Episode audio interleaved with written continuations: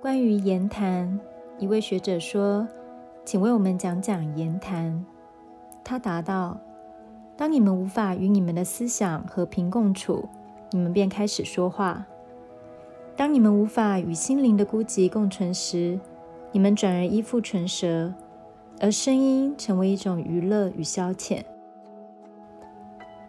在你们许多的言谈当中，思想似乎有一半被抹杀掉了。”因为思想是一只属于天空的鸟，只能在语言的牢笼里展翅，却不能飞翔。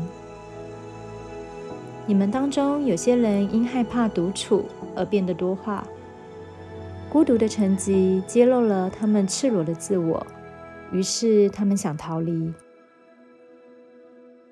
有些人的谈话缺乏知识与先见，去阐述一个他们自己并不了解的真理。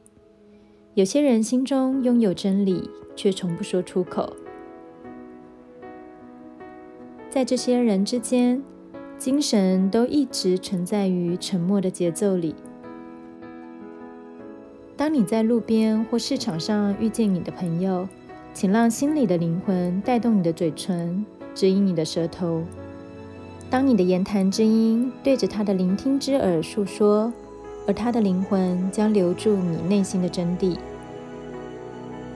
如同葡萄酒，当颜色已被遗忘，悲悯已不复存在时，其中的滋味乃长存于记忆之中。